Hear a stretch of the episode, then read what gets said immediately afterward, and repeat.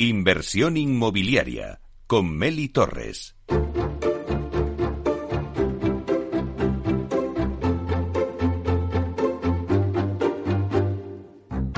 Es el momento del análisis.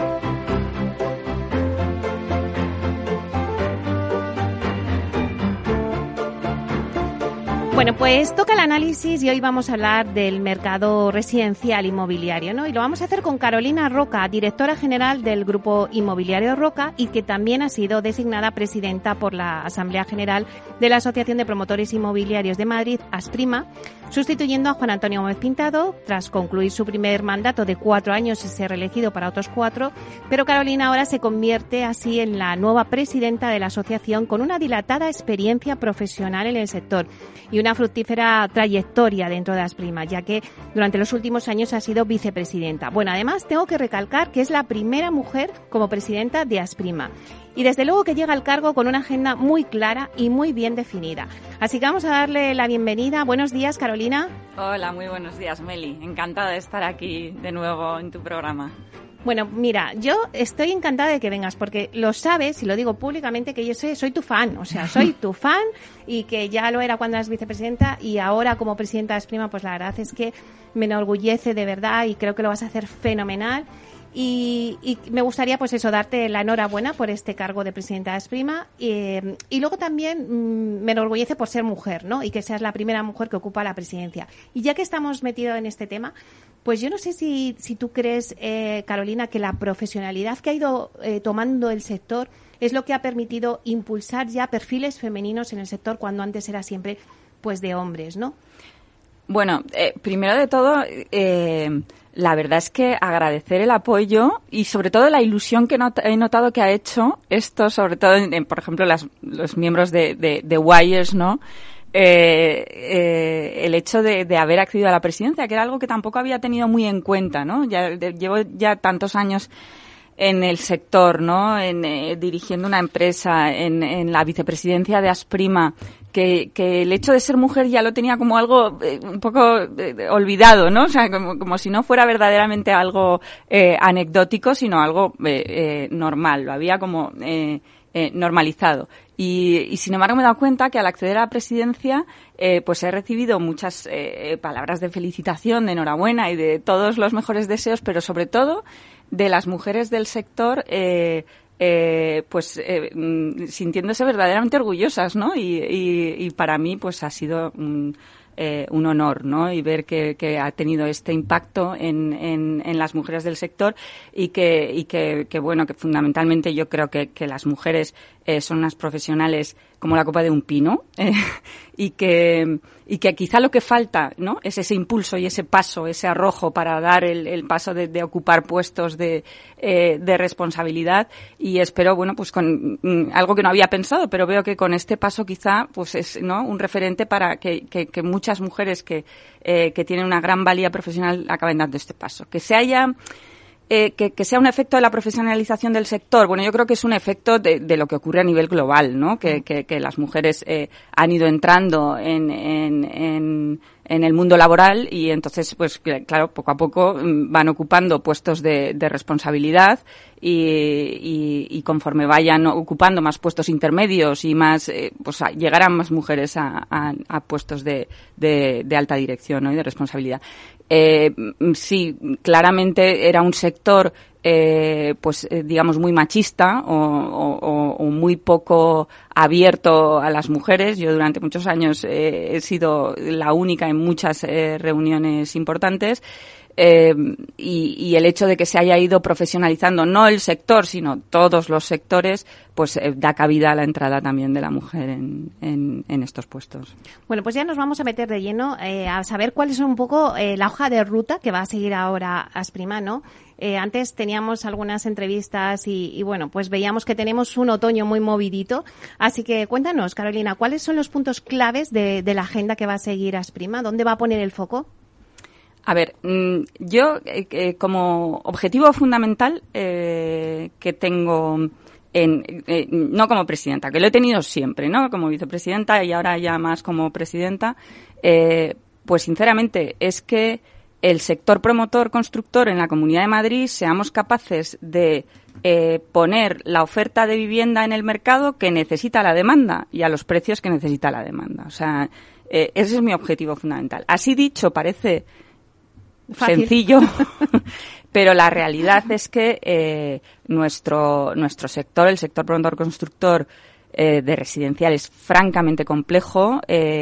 tiene que, que conjugar una serie de equilibrios eh, que en el momento se desequilibra alguno de los factores, falla la cadena productiva, ¿no? Eh, entonces, pues bueno, básicamente es la generación de suelo, eh, la gestión con la administración de todas nuestras licencias, la financiación, la, ahora el incremento de costes de la construcción, la escasez de mano de obra en el sector, eh, la seguridad jurídica, son eh, factores muy importantes que, que, eh, mi intención es, como ha venido haciendo hasta ahora, que la asociación eh, que Asprima a través de sus cuatro comisiones, ¿no? pues esté continuamente monitorizando un poco los cada elemento o cada, cada índice o cada señal eh, negativa de desequilibrio en alguno de estos factores que inciden en la producción de vivienda para intentar aportar soluciones, ¿no? Adelantarnos y, dar soluciones. Entonces, mm, ya bajándole al terreno, pues mira, a corto plazo eh, en Asprima tenemos que estar muy, muy pendientes eh, de que eh, eh, con respecto a la, ciudad de Madrid que se acabe implementando correctamente la ordenanza que se ha aprobado, muy importante, ¿vale? La ordenanza sobre licencias que, que introduce una grandísima novedad. Ya introdujo en el año 2020 la gran novedad de la sustitución de la LPO por la declaración responsable, que eso eh, queremos eh, centrarnos en la Comunidad de Madrid en, valorar, en cuantificar el ahorro que eso ha supuesto eh, para los promotores y al final para los compradores de vivienda. Em, pues una vez implementado eso, otra gran medida que, conlleva el, esta ordenanza es la licencia básica y la licencia mediante la tramitación a través de ECUS, de entidades colaboradoras. eso, si lo gestionamos bien, eh, puede ser un cambio, yo diría incluso de paradigma, ¿eh? en lo que es la tramitación de, de, licencias en, en, en, la ciudad de Madrid. Y otra cosa importante que tenemos que hacer desde Asprima es intentar exportar eso y que todos los ayuntamientos de la Comunidad de Madrid, por lo menos los ayuntamientos importantes donde tenemos volumen de, de producción de vivienda, de obra nueva, que, que, que, enseguida adapten sus ordenanzas y vayan en ese sentido. Bien, esa es una primera eh, pelea importante. Una segunda eh, pelea importante en el Ayuntamiento de Madrid es eh, seguir apoyando la modificación de las normas puntuales del Plan General. Tenemos un Plan General que no conseguimos adaptar a los tiempos, obsoleto, y que, bueno, pues se ha intentado modificar eh, el plan general mediante una modificación puntual de normas urbanísticas, que es una decisión muy inteligente y muy eficiente porque no conlleva una, modificación de plan general eh, que es eh, mucho que, es difícil acometerla en una sola legislatura. Bien, pues se ha cometido de esta manera inteligentemente, se han tocado los ocho o nueve puntos importantes que era necesario ya cambiar en el plan general para adaptarlo a lo que nuestra ciudad necesita, ¿no? Y, bueno, pues eh, ya se ha aprobado el avance, pues hay que acabar eh, de rematarlo, ¿no? Y que se apruebe y, y, que entre en vigor y que sea aplicable. Igualmente, que esas modificaciones puntuales, otros ayuntamientos de la Comunidad de Madrid, que también con importante eh, mm, peso de producción de vivienda de obra nueva, también vayan en ese sentido, ¿no? Con respecto a la Comunidad de Madrid, muy importante a corto plazo la ley Omnibus. La ley Omnibus también eh, conlleva una serie de modificaciones muy importantes para el sector que se van a notar además en, el cortísimo plazo una vez eh, se, se, aprueben, sin entrar ahora en tecnicismos de las cuestiones que son. Entonces, es importante que la ley Omnibus se acabe aprobando. Nos preocupa mucho porque además es una ley que al final se ha ido eh, pues a una aprobación más bien en noviembre, que ya se acerca mucho al periodo electoral eh, y ya sabemos todos lo que ocurre con las leyes, ¿no? Cuando nos acercamos a los periodos electorales.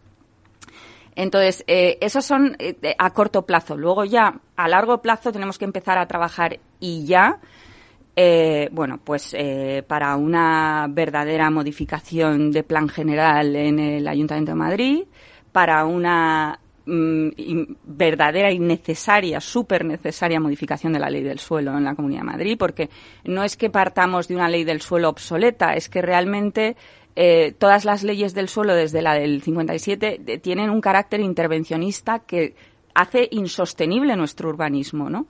Eh, bueno, pues hay que coger el toro por los cuernos y cambiar esa tendencia intervencionista de las leyes del suelo por una tendencia flexibilizadora y facilitadora ¿no? de, la actividad.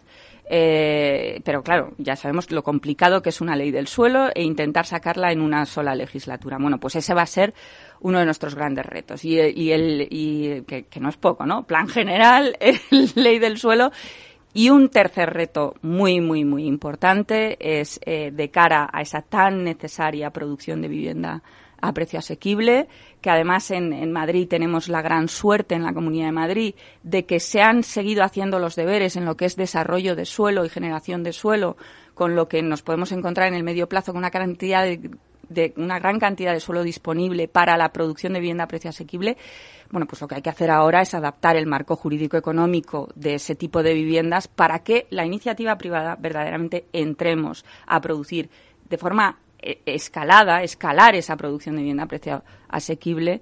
Eh, se tiene que eh, cambiar la normativa del, del, plan de vivienda, el reglamento de vivienda y sobre todo se tiene que adaptar los precios máximos de venta que están anclados al 2008. El, el salario mínimo interprofesional se ha incrementado un 30% desde que se aprobaron los últimos precios máximos y un poco los precios máximos iban siempre indexados a este, eh, no formalmente, pero sí indexados a este salario mínimo, bueno, pues se ha producido un incremento del 30% del salario mínimo, pues debería producirse un 30% de incremento de los precios máximos de venta para viabilizar esas operaciones y que los promotores, la iniciativa privada, podamos producir de una forma eh, importante esa, esa vivienda a precio asequible. Así que esos objetivos a largo plazo, me pongo unos objetivos francamente complejos, pero bueno, trabajaremos eh, a tope desde Asprima para, para, para, apoyarlos y conseguirlos.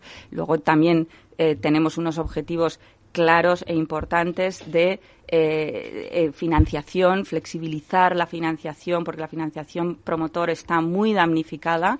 Eh, el objetivo claro igualmente de intentar dar solución a este problema grave de escasez de mano de obra. ¿no? Yo creo que vamos a intentar desde la asociación, desde la comisión de formación, que también ha trabajado en estos años en, en, la formación de, a través del grado inmobiliario de Asprima. El otro día mi primer eh, acto institucional fue la clausura de, del mentoring de ese grado inmobiliario. Ha sido estupendo, ha sido el primer año de mentoring y eh, habrá cosas que mejorar, pero ha salido estupendamente bien. Yo creo que esa formación es fundamental e igualmente el entrar también en esa conexión de, formación dual entre la formación profesional través de Fundación Laboral de la Construcción, de nuestros profesionales de la construcción que necesitamos eh, eh, profesionalizarlos eh, y, sobre todo necesitamos conectarlos con nuestras subcontratas eh, para que haya esa formación dual y los que salgan de, de, cursos de formación sean contratados directamente y entran directamente en el sector. En fin, que. Madre mía, tenéis una agenda, una agenda. Hay muchísimos, sí. Enorme, pero sí que me gustaría que seguro que los oyentes pues también lo quieren escuchar. ¿Cuál es la solución? ¿no? Antes has dicho que, que crear oferta de vivienda en el mercado para que haya ese equilibrio ¿no? Mm. entre oferta y esa demanda que ahora mismo hay, ¿no? Y que con ese equilibrio, pues al final, eh, bueno, pues se, se, se mantendrán los precios, ¿no? O sea, no eh, ¿Cómo hacemos? ¿Cuál es la solución para crear esa oferta de vivienda que haya ese equilibrio y que no repercute en un alza en los precios? Bueno, eh, vamos a ver, es que en, el fondo, si lo analizas a nivel un poco macro, eh, en nuestro sector tenemos una cuestión, es que tenemos una demanda, una fuerte demanda muy por encima de la oferta.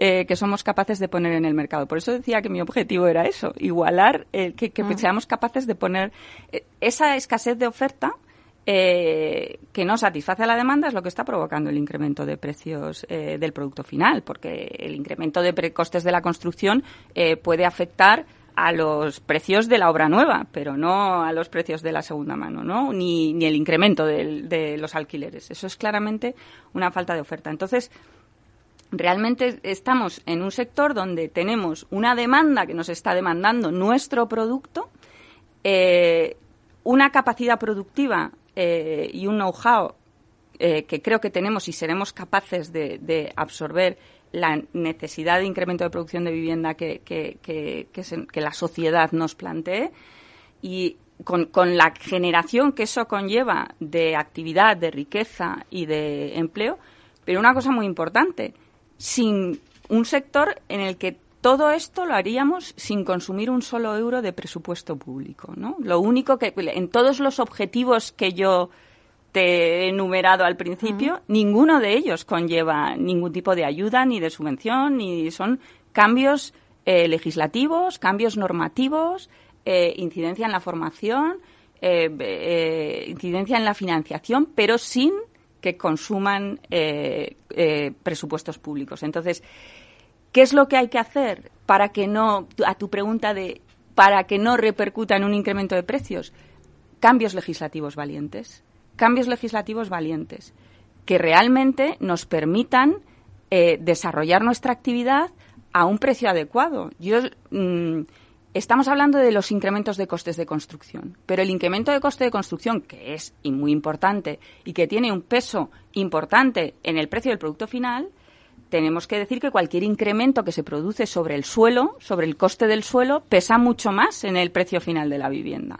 Entonces, eh, hay cosas que no podemos controlar, como la crisis energética que está conllevando el incremento de los costes de materia prima. Pero hay otras cosas que sí que podemos controlar, que es la generación de suelo o la repercusión del coste del suelo sobre nuestro producto final. O la excesiva fiscalidad que se aplica sobre la vivienda. Es decir, hay lo que pasa es que ahí me dirás, ya, ahí haces trampa porque eso sí que repercute en las arcas del Estado. Pero, eh, eh, eh, bien explicado, está claro que si se recauda por la producción de vivienda y se produce poco, si se reduce la fiscalidad y se produce más, tienes un efecto neutro en, en la recaudación de las arcas del Estado. En fin, que realmente sí que se puede hacer, pero se necesita un cambio valiente de, en la legislación. Y Carolina, ¿qué opinas de la nueva ley de vivienda? ¿Cómo afrontan los promotores esta nueva ley? ¿Puede ser efectiva? Eh, no, no. La ley de vivienda, sinceramente, eh, bueno, yo creo que me lo has oído decir alguna vez. La, la, verdadera ley de vivienda en España, a nivel nacional y a nivel de comunidades autónomas, son las leyes del suelo. Eh, eh, las leyes del suelo son las que determinan, son muy sociales además, determinan una serie de, de, cesiones muy importantes de cesiones a las administraciones públicas eh, municipales, supramunicipales, de suelo totalmente urbanizado y gratuito para las administraciones para que acometa sus políticas de vivienda. Pero no solo las cesiones, porque las cesiones es un 10%, lo que es muy gravoso mm, y muy social es las reservas de suelo. O sea, en cada desarrollo, eh, eh, de media el 50% del suelo residencial que se obtiene eh, queda en manos de privados, no se cede, pero tiene una limitación de precios. Entonces, ahí es donde se está limitando el precio de la vivienda. Lo que no puede ser es que si, si, si, si, se ha fracasado en la implementación de esas políticas de vivienda que ponían unos mimbres muy sociales, y se ha fracasado porque no hemos sido capaces de desarrollar esa vivienda asequible en esos suelos que a costa del, desarrollador de suelo y a costa del comprador de vivienda libre de esos ámbitos se ha puesto suelo eh, a precio para esa vivienda asequible, no hemos sido capaces de sacar adelante esa vivienda asequible. Ahora lo que no se puede hacer es, ante un fracaso de implementación de políticas de vivienda, vuelvo a intervenir esa vivienda libre que ya, paga, haya pasado por sus tributos y por. Entonces, a mí esa, esa, ley de vivienda, sinceramente, es una ley muy política. Eh, es una ley, además, no es igualitaria, porque plantea eh, eh, la ley por el derecho a la vivienda y está hablando solo de un tipo de vivienda, que es la vivienda social, la vivienda destinada a aquellas rentas más desfavorecidas y, y aquellos que no pueden acceder de ninguna manera, porque no tienen ingresos a, a la vivienda. Pero es que la gran masa social es precisamente aquella mm, demanda, aquellas clases medias, aquellos jóvenes con contratos solventes que no pueden acceder a vivienda a precio de mercado y que su acceso natural a esa primera vivienda es esa vivienda a precio asequible. Y la ley de acceso a vivienda no habla de la, de la VPO. Eh, solo trata en su artículo 16 la VPO y la trata exclusivamente para, para dañarla, porque establece una serie de cuestiones que son inconstitucionales, como retroactividad en el plazo de protección, eh, como determinación de que el 50% se tiene que destinar al alquiler sí o sí, en fin.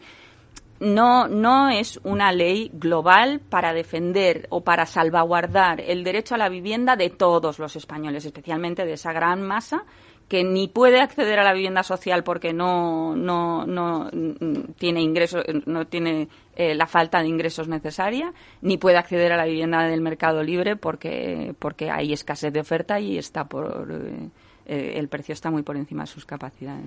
Ay, Carolina, nos queda un minuto, pero en un minuto quiero que me digas una pincelada. ¿Cómo crees que va a evolucionar el sector residencial en el 2022 y 2023 ante un posible frenazo de la compra-venta de viviendas por la subida de la inflación, los tipos? Bueno. Eh, bueno, sí, ahora nos enfrentamos a que eh, el, el, problema a corto plazo es que el promotor, este, este incremento de costes de construcción fundamentado en, en, costes energéticos y materias primas, claro, a la inmensa mayoría nos, nos coge con las inversiones ya hechas. Eh, inversión de, porque todo lo que te está contando de vivienda asequible, de reducir los costes del suelo, el peso del coste del suelo, claro, eso es a largo plazo. A corto plazo nos encontramos en esta situación, con la inversión ya realizada y que, eh, pues muy probablemente se va a producir paralización de, obra, ¿no? Eh, hasta, hasta cerrar realmente los números de la inversión total y con, con, los consiguientes incrementos de, precio de las viviendas ¿no? en esta situación. Esperemos que no sea eh, permanente, que llegue un momento en que, en que eh, se frene la escalada inflacionista, se solucione el problema de los costes energéticos y podamos volver a una normalidad productiva, ¿no? Para acometer ese incremento de producción del que yo te hablo, ¿no? Pues lo dejamos ahí. Muchísimas gracias, Carolina Roca, presidenta de Asprima. Un placer. Bueno, un placer, Meli. Un beso.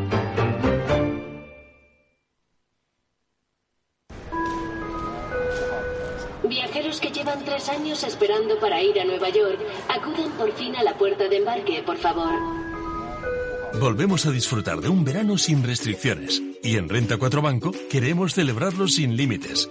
Llévate un 1% de tus aportaciones para operar en bolsa o un 33% de descuento en comisiones de fondos. Y todo sin límite de cantidad. Entra en r4.com y paga menos por tu inversión. Solo durante el verano. Renta 4 Banco. ¿Quieres más? Consulta bases legales en r4.com.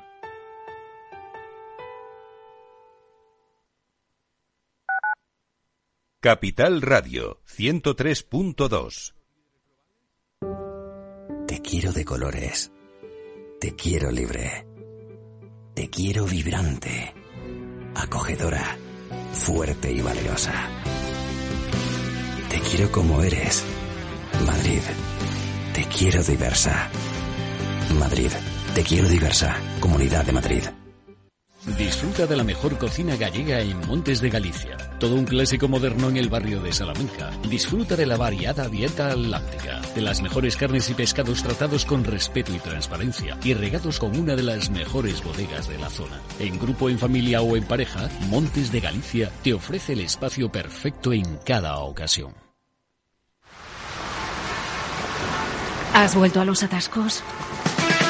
forma parte de la vida de Madrid y esa vida va aparejado con atasco. Realmente el atasco que te absorbe la energía es el de la entrada a trabajar o cuando llegas tarde a una reunión o cuando vas a dejar a tu hijo en el colegio y va a perder va a perderse la primera hora de clase. Cuando vengas a Madrid, chulona mí. Reconduce tus números. Voy a ser temperatriz de lavapiés. Desatasca tus inversiones. Y alfombrarte con claveles la gran vía. Recalibra tus cuentas. Bañarte con vinillo de Jerez. Que no se atasque tu economía. Sintoniza Capital Radio. No me gusta el mundo atascado.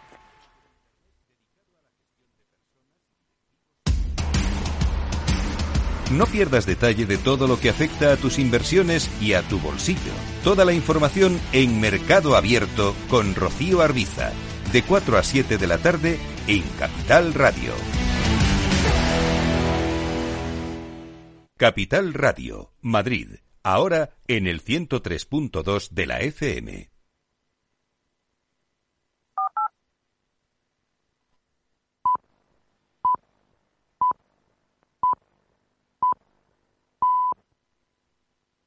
Inversión inmobiliaria con Meli Torres.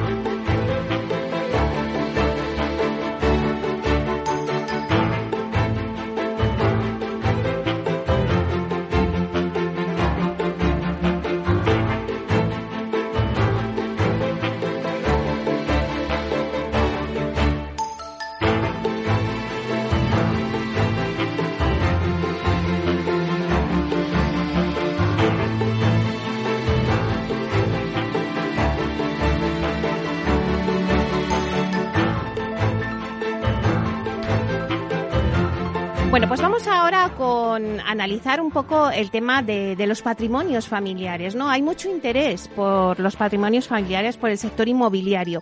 La verdad es que ha crecido en el primer trimestre del año bastante. Según la consultora Savills, en España la inversión en multifamilies concentró el 21% del volumen total de inversión, con 2.305 millones de euros, un 27% más respecto a 2020. Bueno, pues hoy vamos a hablar con Carlos Baños, que es consejero de Adapta Socios, Adapta Socios es un family office o lo que es lo mismo, una empresa de inversiones donde crean alternativas rentables que complementan el patrimonio de sus socios inversores. Bueno, pues vamos a hablar con él para que nos cuente el momento que están atravesando estos vehículos de inversión. Vamos a darle la bienvenida. Buenos días, Carlos. Hola, buenos días, Meli, ¿qué tal?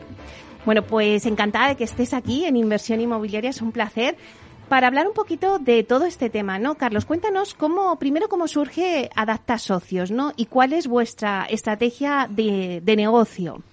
Pues mira, Adapta Socios es la suma de, tres personas que veníamos de diferentes ámbitos pero complementarios, un banquero privado, un banquero de inversión y un empresario. En realidad, hace cuatro años, que fue cuando nacimos, eh, sumamos nuestros esfuerzos, siempre pensando en centrar toda nuestra actividad en la inversión de nuestros socios clientes. Por eso nos llamamos Adapta Socios. Nos gusta asociarnos con nuestros clientes inversores y entrar en proyectos que tengan sentido común. Eh, al final, cuando tú gestionas el dinero de otros, pues hombre, tienes un grado de responsabilidad que te obliga por narices a, a ser pues más profesional, más comprometido a informar bien a tus, a tus socios para que sepan realmente cómo está funcionando su dinero y, al, y eso lo que significa es poner al cliente, al socio cliente, en el centro de la actividad.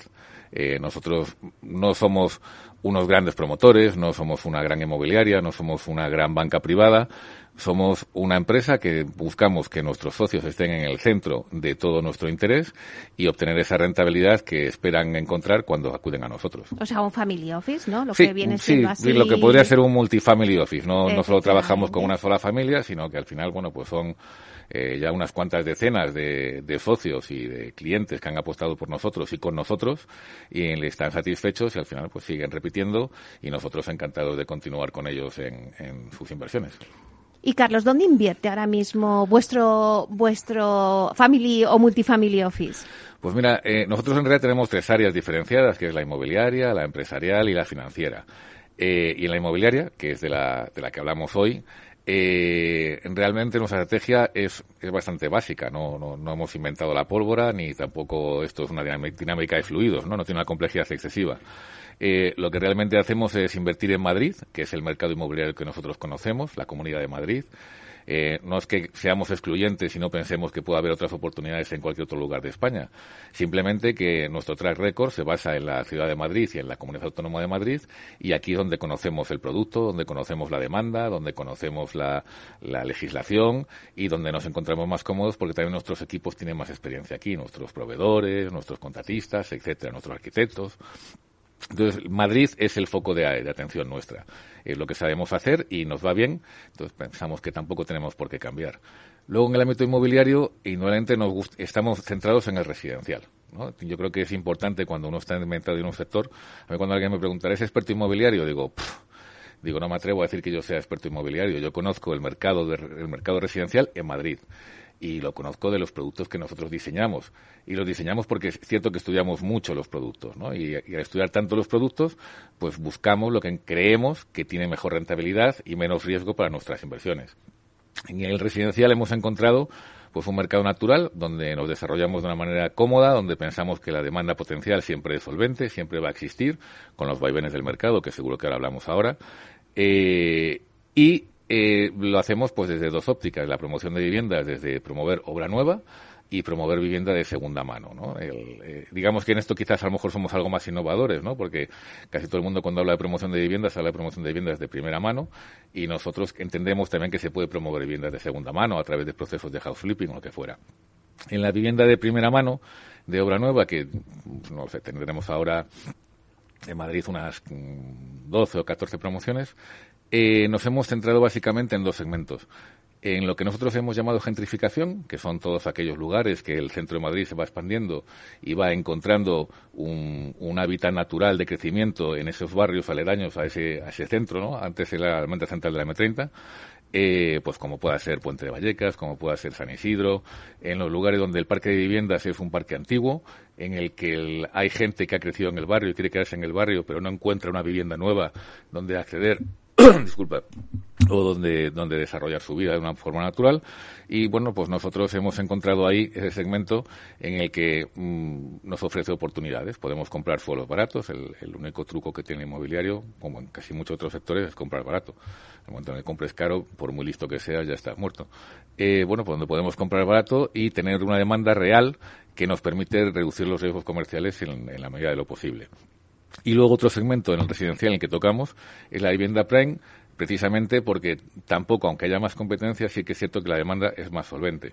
Es decir, nosotros somos bastante cobardes invirtiendo, no, no nos gusta, no nos gusta mm, eh, hacer aventuras arriesgadas, porque como te decía antes, trabajamos con dinero de otros. Entonces, bueno, pues cuando estás trabajando con dinero de otros, experimentos con gaseosa, ¿no?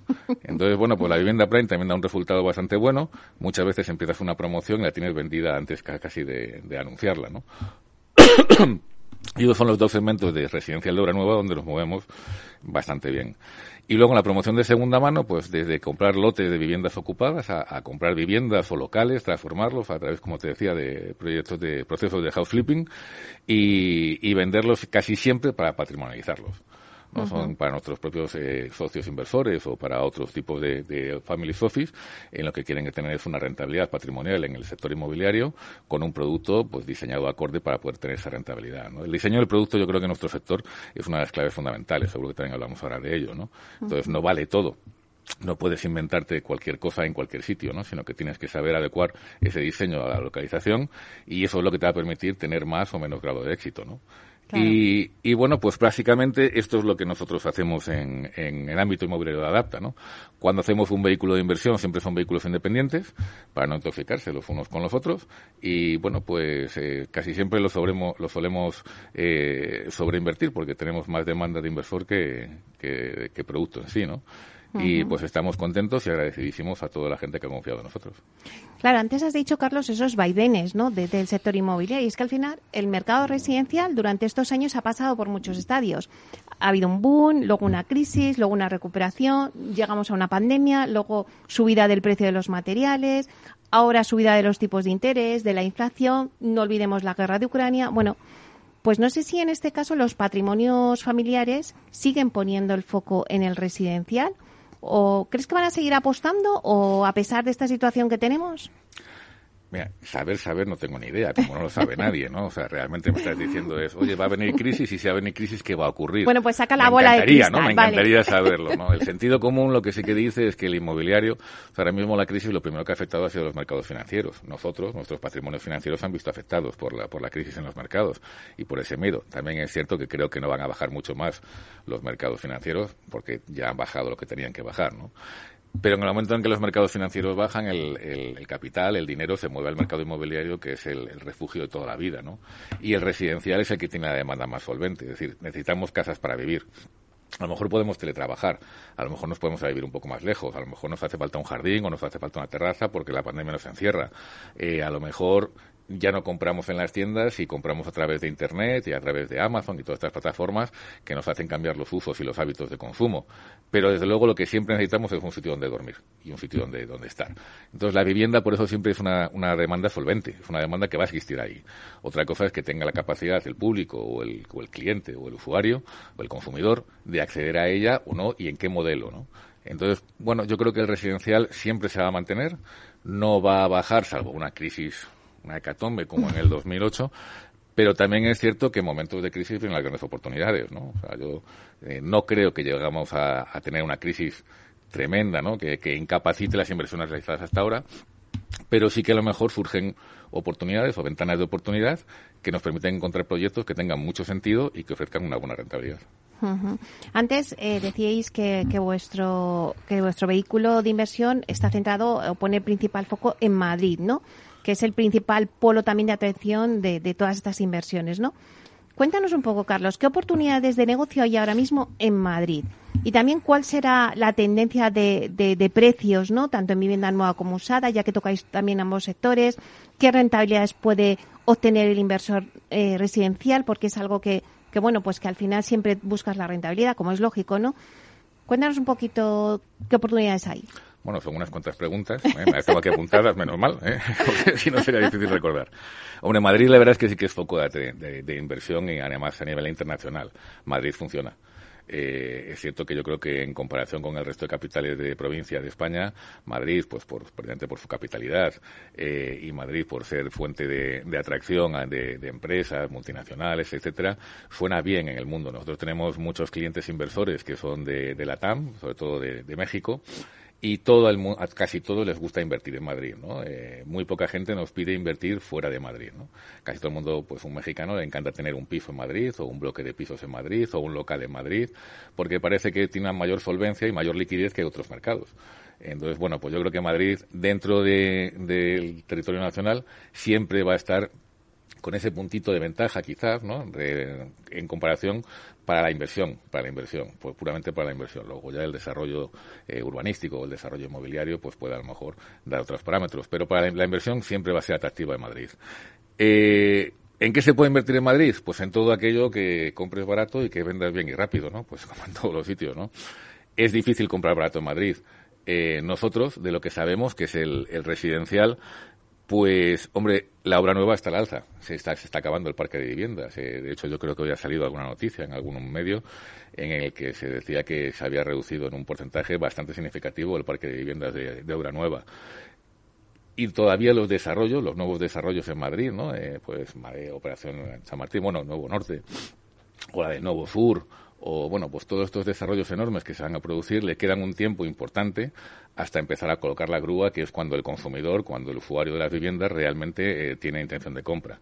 Eso genera oportunidades en la vivienda residencial, ¿no? Genera oportunidades para promover pues obras pequeñas en lugares en los que están muy cercanos y muy próximos a la ciudad y esa demanda potencial pues siempre siempre está ahí, ¿no? Siempre va, siempre va a estar.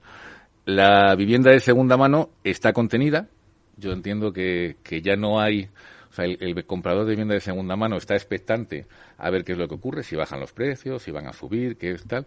Pero sí que me gustaría destacar el cambio en la tendencia del comprador de vivienda de segunda mano. ¿no? Nosotros que dentro de nuestra actividad hay una cartera importante de viviendas de segunda mano, antes la gente quería comprar una vivienda que estuviera en malas condiciones para poder comprar barato y luego ya ellos se encargaban de arreglarlo.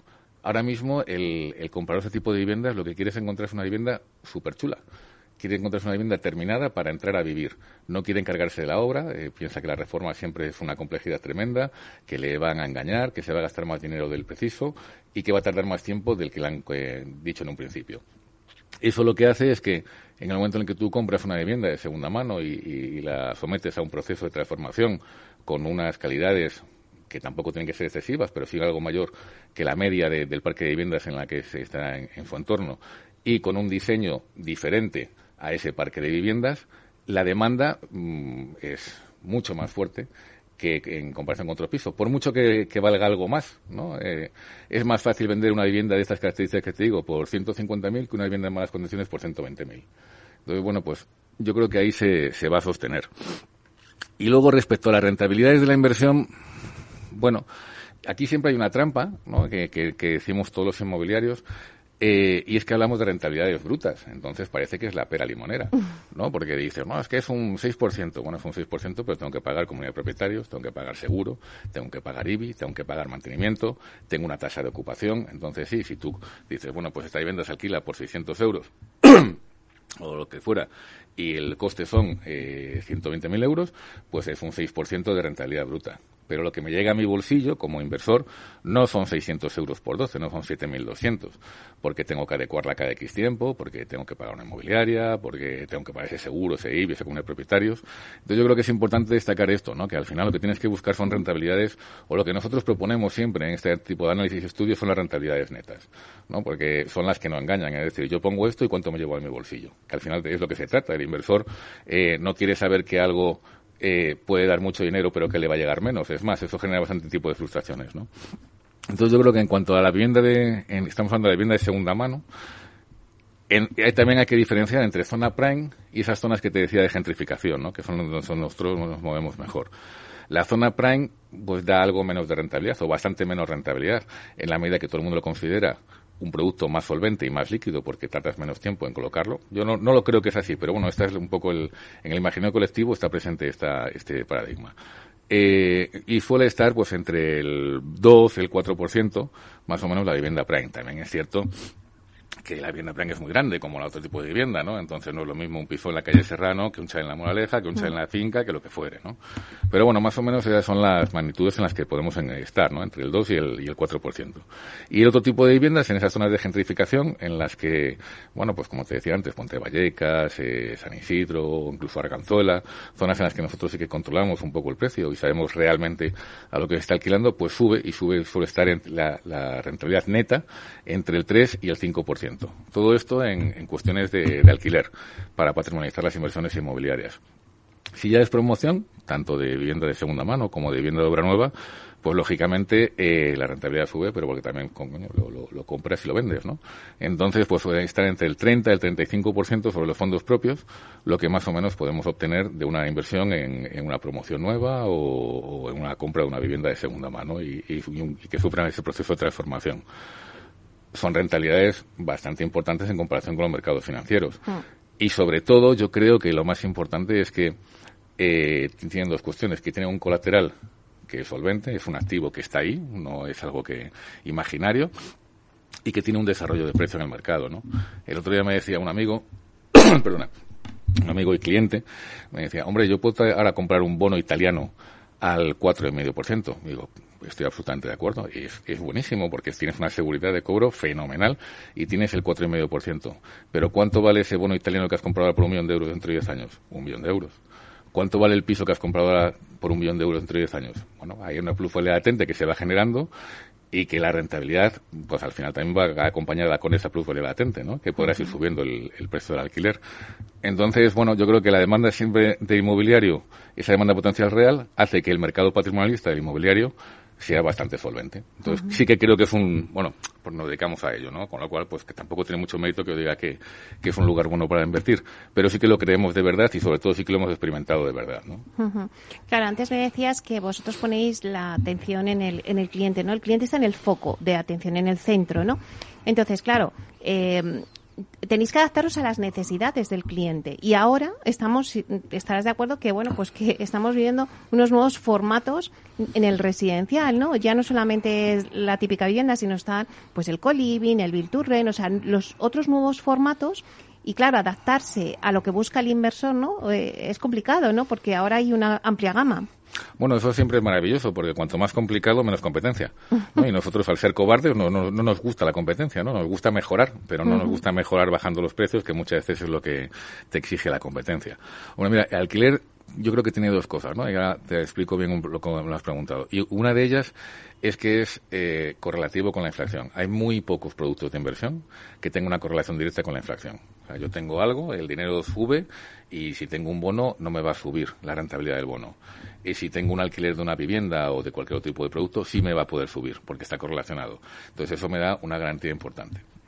Respecto a las nuevas formas de acceso a la vivienda y, los nuevos productos que salen en el mercado y que son los que están demandando, y sobre todo son porque el mercado está cambiando, y es cierto que hay una mayor complejidad, si vienen curvas, además va a haber mayor complejidad de acceso a la vivienda, ¿no? a la primera vivienda, a lo que mm. fuera, pues hay otros modelos, nosotros estamos muy presentes en esos otros modelos, además nos gustan, y además hemos encontrado en ellos un medio de, inversión, o sea, un medio natural en el que invertir y obtener una rentabilidad, eh, bueno, inventando cosas nuevas, que siempre es mucho más divertido, y por otro lado garantizando que la inversión está lo suficientemente diversificada como para no ser monoproducto, ¿no? Yo creo que también es importante saber diseñar esos productos. Tenemos una división de co-living bastante importante dentro de Adapta, tenemos más de 200 habitaciones ahora mismo en funcionamiento. La idea es más, somos muy, muy ambiciosos en ello. Queremos llegar a 4.000 en, en los próximos cuatro años. Eh, y no tenemos mucha dificultad en llenar las habitaciones. De hecho, nos están, hay ciertos datos, no, no los tenemos contrastados perfectamente, pero que indican que hay una demanda potencial en Madrid de 60.000 habitaciones y una oferta de 22.000 bueno, pues la, diferencia entre oferta y demanda es salvaje, con lo cual yo creo que hay un desarrollo importante. ¿Por qué se dan estas habitaciones o por, por qué se da esta demanda de habitaciones? Bueno, pues eh, por tres motivos. Uno de ellos es que Madrid es foco de atención internacional de estudiantes. Mm. No nos engañemos, hay un mucho, mucho, mucho, mucho por ciento de este tipo de habitaciones que se alquilan a estudiantes que vienen a pasar aquí seis meses, ocho meses, un año y que, bueno, lo que quieren es vivir en un lugar donde generar comunidad, estar a gusto, tener otros compañeros, donde te, te organicen una excursión a Toledo o salir a tomar unas copas o lo que fuera. Otro es porque hay muchos profesionales que se desplazan, o, ¿no? Y que son jóvenes, y entonces pues son gente que estudia en Valencia, que se viene a Madrid a trabajar en una consultora y que se viene cinco meses y prefiere vivir en un sitio como un coliving que, alquilarse una casa con todo lo que lleva, tener que pagar la luz, el gas, y etcétera, ¿no? Y otro es porque es mucho más barato alquilarte una habitación que alquilarte una vivienda. Con lo cual, pues mucha gente que se independiza prefiere pagar 500, 600, 400, 700 euros por una habitación en un lugar súper chulo, con un diseño súper chulo, a estar en un piso porque no, no tiene capacidad de hacerlo.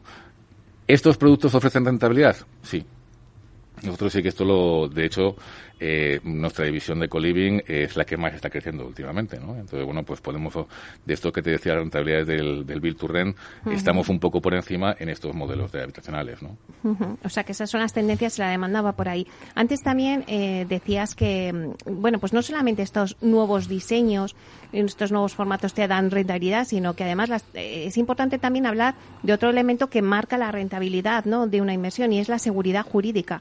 Antes me decías que vosotros tenéis muchos inversores de, de la TAN uh -huh. y que, bueno, pues que quieren poner el foco en, en Madrid. Pero claro, los continuos cambios normativos en España. No sé si eso desincentiva la inversión extranjera. Eh, ahora, pues toda la situación que tenemos de, de, bueno, pues de subidas de precios y tal. No sé eh, si los inversores que vosotros tenéis en vuestro vehículo eh, ¿se replantean ahora las inversiones o dicen, bueno, cuando viene en crisis es donde hay que invertir? Bueno, eh, no hay no hay una ¿no? una verdad absoluta en esto, ¿no? Porque hay tantos tipos de inversores como inversores existen, ¿no? Porque cada uno tiene su vida, su experiencia y, y si extrae récord pues le permite observar desde un ángulo diferente. Indudablemente cuanto más mayor seguridad jurídica siempre es mejor para todos. O sea, esto es así.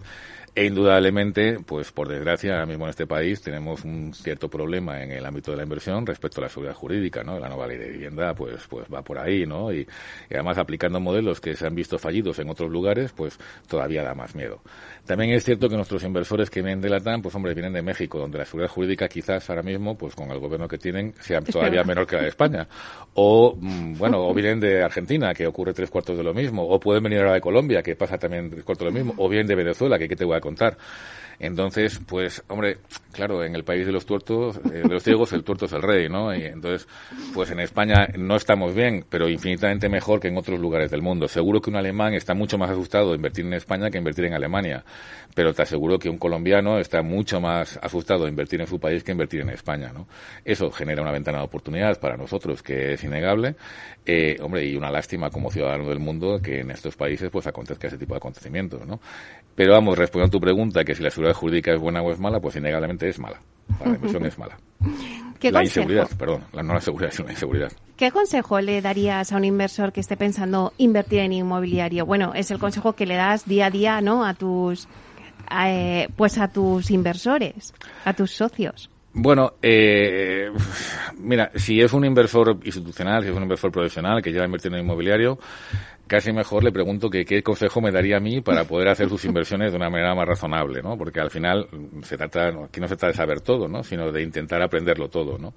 Entonces, bueno, pues, y hay muchos inversores que son profesionales, que saben un montón y de los cuales nosotros aprendemos y, y nos intercambiamos. Si vas a iniciar tu andadura en la inversión inmobiliaria, entonces, pues estudiar yo creo que es la clave de todo esto. ¿Estudiar para qué? Para conocer donde te sientas cómodo. Y sobre todo yo creo que no hay nada peor que hagas una inversión y que no, y que tengas eh, miedo sobre la inversión que has hecho. Y ese miedo suele venir provocado por el desconocimiento de, lo que estás haciendo, ¿no? Entonces, eh, pues que sepas cuál es la capacidad que tienes de inversión, que sepas lo que te va a dar la rentabilidad, que no sueñes siempre que va a ser el mejor de los casos.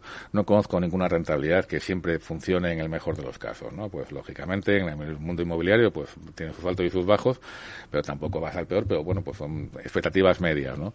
Y sobre todo eso, que sepa gestionar sus expectativas.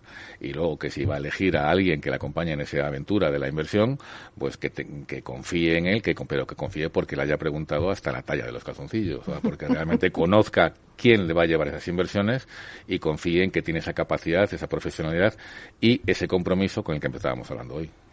Carlos, quien nos esté escuchando, eh, pues igual dice, oye, yo quiero saber dónde están esta gente o dónde os pueden localizar, ¿no? ¿Dónde pueden localizarle o qué coordenadas tenéis? Bueno, tenemos una página web, como todo Pichiminín, y es pues www.adaptasocios.com. Y luego yo creo que nuestro número de teléfono al fijo creo, porque no lo tengo muy claro, es el 91 224 0333. Pero vamos, ¿dónde estáis aquí en Estamos en el Paseo de la Castellana. Ahora vamos a abrir otras oficinas en Guindalera porque hemos crecido y necesitamos, bueno, pues expandirnos, sobre todo el área inmobiliaria nos vamos a Guindalera, pero vamos, seguiremos aquí en el Paseo de la Castellana en el 180, ahí al lado de Cortés. Pues Carlos, un placer, Carlos Baños, que es consejero de Adapta Socios, un placer que nos hayas hecho esta radiografía, ¿no?, del mundo inmobiliario y financiero. Muchísimas gracias por estar aquí en Inversión Inmobiliaria. Pues a ti, a ti, muchas gracias a ti. Muchas gracias. Bueno, y a ustedes, señoras y señores que nos escuchan al otro lado de las ondas, gracias por estar ahí y compartir este espacio con nosotros. Gracias también de parte del equipo que hace posible este espacio, de Félix Franco en la realización técnica y de quien les habla, Meli Torres. Les esperamos mañana viernes de 12 a 1 con debates especializados en inversión inmobiliaria. Hasta entonces, que sean felices.